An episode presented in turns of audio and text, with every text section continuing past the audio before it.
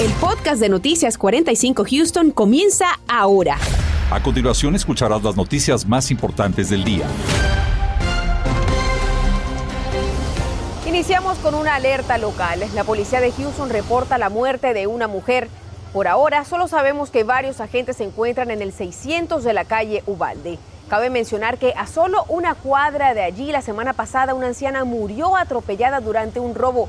Estamos buscando más información con la policía para darle a conocer los detalles. Constantemente hemos visto cómo se incrementan las noticias sobre homicidios en nuestra ciudad y es que no es para menos. Las autoridades nos explican puntualmente que se ha visto un aumento del 30% en tan solo un año. David Herrera habló con la policía de Houston y los cuestionó sobre lo que están haciendo para hacerle frente a esta situación.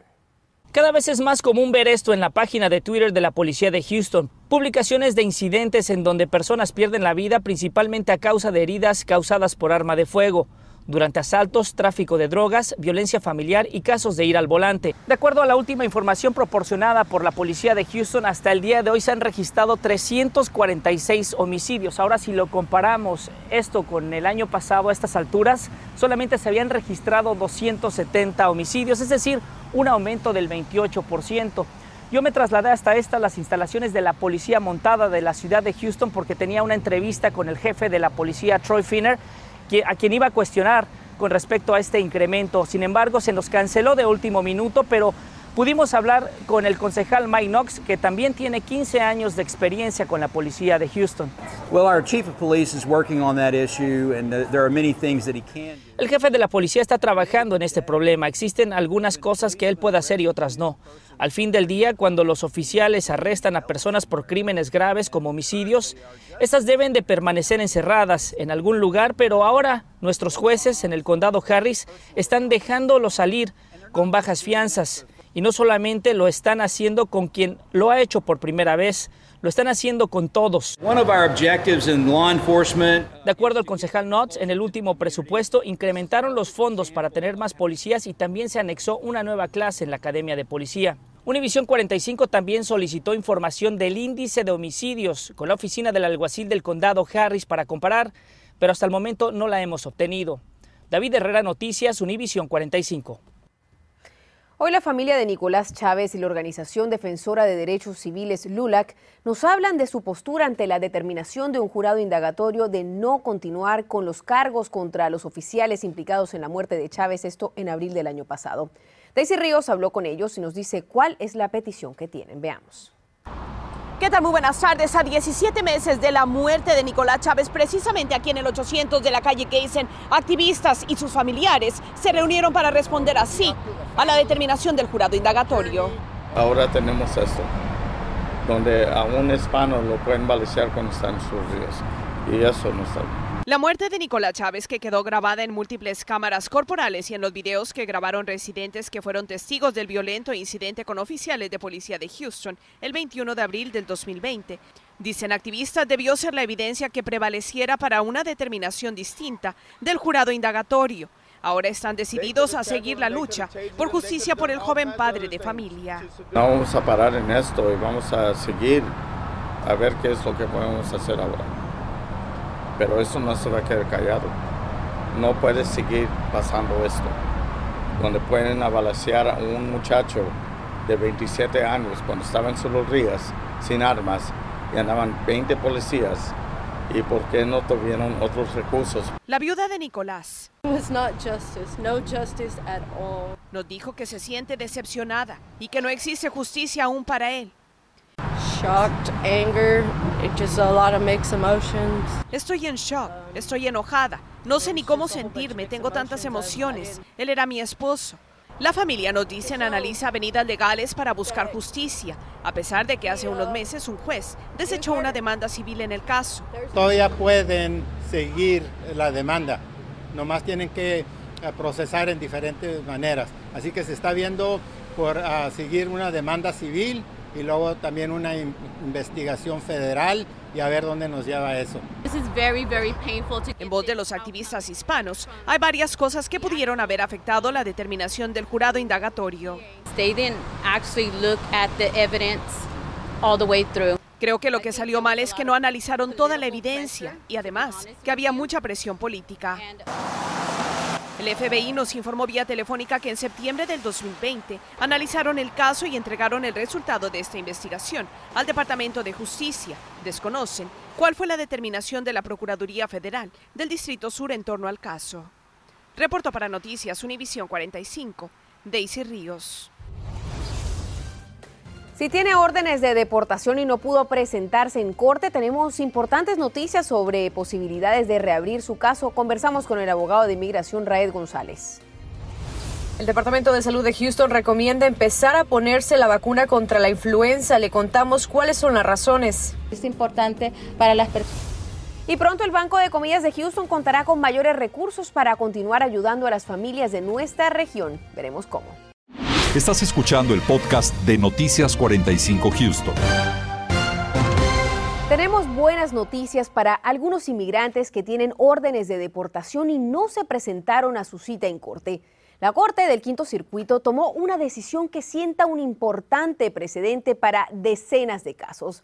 Vamos a ver de qué se trata con el abogado de inmigración Raed González. Raed, bienvenido. Cuéntanos. Muchas gracias. Estamos hablando del caso Rodríguez versus Gerland. ¿Qué fue lo que pasó?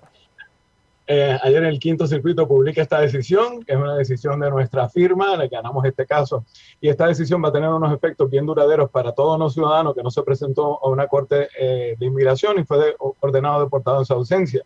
Eh, si es el aviso de comparecencia inicial, el famoso NTA, el NTA, el Notice to Appear, eh, no eh, estaba defectuoso al no incluir el día y la hora de su audiencia. Eh, la Corte ha dicho que para tener jurisdicción y para poder ordenar a alguien en, deportado en su ausencia, este documento tiene que cumplir con todos los requisitos, incluyendo el día y la hora, que la mayoría de ellos no lo incluye. Muy importante, Red, ¿cómo entonces una persona puede saber si su caso efectivamente califica para ser retomado? es el primer documento inicial que te dan cuando, cuando te agarraron en la frontera, cuando te dejaron entrar al país, que todo el mundo piensa que es un permiso, en realidad es un documento, un aviso de comparecencia ante la corte. Hay que revisarlo y en la parte de abajo siempre te indica dónde va a ser la corte y dice el día y la hora. Estas oficiales no tenían tiempo para llamar a la corte eh, para, pedir un día y la hora para la audiencia de ninguna persona y decían para ser eh, decidido otro día. Y enviaban una, una carta posterior ya sabemos que hubo un caso que se llamaba Pereira que decía que entonces no interrumpía para pedir ciertos perdones en la corte. Salió el caso de Chávez que decía que no podías enviar una carta después. Y ahora sale el caso de Rodríguez que dice no puedes deportar a alguien en ausencia si ese aviso no cumple con todos los requisitos de ley que requiere el día y la hora también. Así que pueden pedir la reapertura de los casos a las personas que fueron ordenadas deportadas en su ausencia, eh, si ese aviso de comparecencia no lo incluía, y los jueces no van a poder deportar a nadie. Si ese aviso de comparecencia inicial no dice el día y la hora, no los pueden deportar en ausencia tampoco. Justamente, y entonces ahora para esos inmigrantes que sí califican, ¿qué tienen que hacer? ¿Qué documentación tendrían que presentar? Sin duda alguna tienen que consultar con algún abogado. Hay veces que no tienen estos documentos porque los han perdido y ha pasado mucho tiempo. Hay forma de obtenerlos con las cortes, con el Servicio de Inmigración a través del Freedom of Information Act, que es la ley de libertad de información que permite conseguir esta documentación. Ese documento inicial que te dieron, el aviso de comparecencia una vez más, si está incompleto, no incluye el día y la hora, y te deportaron en ausencia, ahora puedes pedir la reapertura de tu caso porque la Corte nunca tuvo jurisdicción y no cumplieron con el debido proceso de ley. Así que se van a reabrir muchísimos casos. Esta decisión, sí. Finalmente te quiero preguntar, muchas personas tienen órdenes de deportación y ni siquiera lo saben. ¿Cómo pueden averiguarlo? Sin duda alguna, por el número de extranjeros que les dieron cuando, cuando fueron encontrados o fueron eh, presentados ante el Servicio de Inmigración se puede buscar por sus huellas también con la Oficina de Huellas de Migración, con la patrulla fronteriza, con el Servicio de Migración, hasta con el FBI. Muchas veces se pueden obtener estos récords para saber si califican para este tipo de reapertura o si tienen una orden de deportación o no en el pasado. Importante esta noticia, Raed. Muchas gracias por tu tiempo. A ustedes permitan. A esta hora, Pedro Castillo Hernández, de 29 años, es buscado por los agentes de U.S. Marshals. Castillo Hernández es un hombre hispano de 5 pies y 8 pulgadas de estatura y 150 libras de peso. Los reportes iniciales nos indican que este hombre estaba en custodia de las autoridades bajo cargos de reingreso ilegal a los Estados Unidos, pero escapó de la custodia de las autoridades esta tarde en el área de Scarborough y la 45. Si usted tiene información sobre su paradero, comuníquese al 911 o también con Crime Stoppers. Pronto habrá más dinero disponible para incrementar las labores del Banco de Comidas de Houston. La juez del condado Harris, Lina Hidalgo, habló de la iniciativa comandada por el comisionado Rodney Ellis. Con ella buscan aprobar unos 4 millones de dólares más para, a su vez, a través del Banco de Comidas de Houston, poder otorgar unos 11.7 millones de alimentos a la población del condado que se ha visto afectada por la pandemia del coronavirus. Si usted o alguien que conoce necesita alimentos, puede contactarse con el número que tenemos en pantalla. Y ya comienzan los esfuerzos por proteger a la población de enfermarse de gravedad al contraer gripe. Con la época de otoño e invierno, este virus suele atacar a un mayor número de personas y es importante cuidarnos para evitar terminar luego en el hospital. Marlene Guzmán nos cuenta dónde desde ya empezaron a administrar estas dosis de protección. Y es que el impacto por el virus de la influenza va de infecciones, hospitalizaciones y hasta la muerte. Y es justamente eso lo que quieren prevenir, más admisiones a los hospitales que de por sí ya están saturados con casos de COVID-19. Y es que durante el periodo de máxima actividad normalmente se registran de 3.000 a 5.000 casos de influenza en nuestra región por cada semana. La temporada de la influenza está a la vuelta de la esquina y el Departamento de Salud de Houston urge a las personas a partir de los seis meses de edad en adelante a protegerse desde ya, antes de que inicien los meses pico en diciembre y febrero. Es posible tenerlo eh, pues eh, empezando octubre o hasta el fin de mayo, entonces hay que prepararse porque sí toma dos semanas para tomar la vacuna su efecto total. Houston tiene varios sitios donde ofrecen sin ningún costo para personas sin seguro médico o hasta por 15 dólares la vacuna contra la influenza. Uno de estos centros es la nueva Casa de Amigos, lugar al que tuvimos acceso.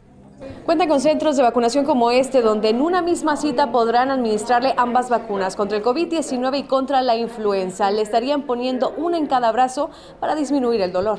Eh, no hay problema en recibir eh, las dos vacunas, eh, es efectivo, surge bien eh, los anticuerpos para las dos enfermedades, la gripe y el COVID-19. Si una persona está contagiada con COVID-19 y lo sabe, ¿no puede venir a ponerse la vacuna contra la influenza o sí? Ah, no, tiene que esperar al menos dos semanas y que esté negativa para poder venir aquí con nosotros. Porfirio, esta es una vacuna tetravalente. ¿Qué significa esto?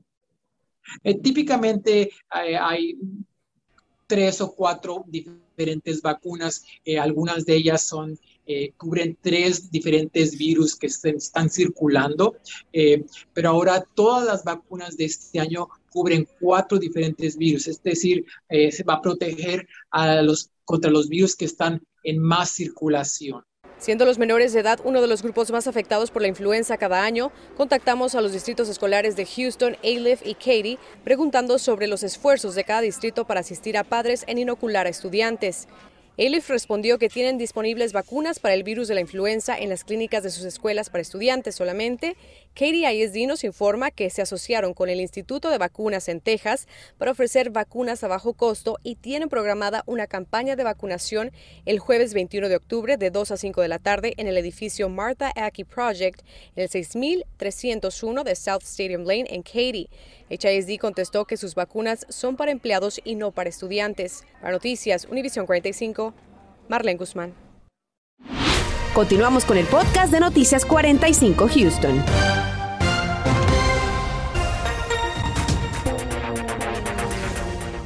Hablamos con familiares de un hombre asesinado y como en el caso de David Castro, el sospechoso también ha sido liberado bajo fianza, por lo que unen esfuerzos con activistas defensoras de las víctimas. Además, la DEA emite una advertencia sobre ciertos medicamentos falsos que se venden en línea, ya que en realidad contienen suficiente fentanilo como para causar la muerte. Lo vemos esta noche a las 10. Y mientras en Houston tenemos un cielo completamente nublado, es en el condado de Brazoria donde se experimentan las fuertes lluvias y también tormentas afectando ciudades como Angleton, Richwood y también la zona de West Columbia y de hecho hacia la zona de la isla de Galveston. Así que precaución porque va a continuar la precipitación sobre esa región. Ya luego de las 7 pm se estará disipando la misma, pero recuerden nunca cruzar zonas inundadas. Marcela. Y estamos viendo imágenes en vivo de la escena donde esta tarde murió una mujer. Estamos viendo imágenes del 600 de la calle Ubalde, como le informamos al inicio del noticiero. Estamos esperando que la policía nos dé más información al respecto. Como recordarán, hace una semana otra mujer a una cuadra de aquí murió también arrollada. Estamos pendientes de nuevos detalles para dárselos a conocer. Es así como llegamos al final de esta edición. Los esperamos esta noche a las 10 con. Gracias por escuchar el podcast de Noticias 45 Houston. Puedes descubrir otros podcasts de Univision en la aplicación de Euforia o en univision.com diagonal podcast.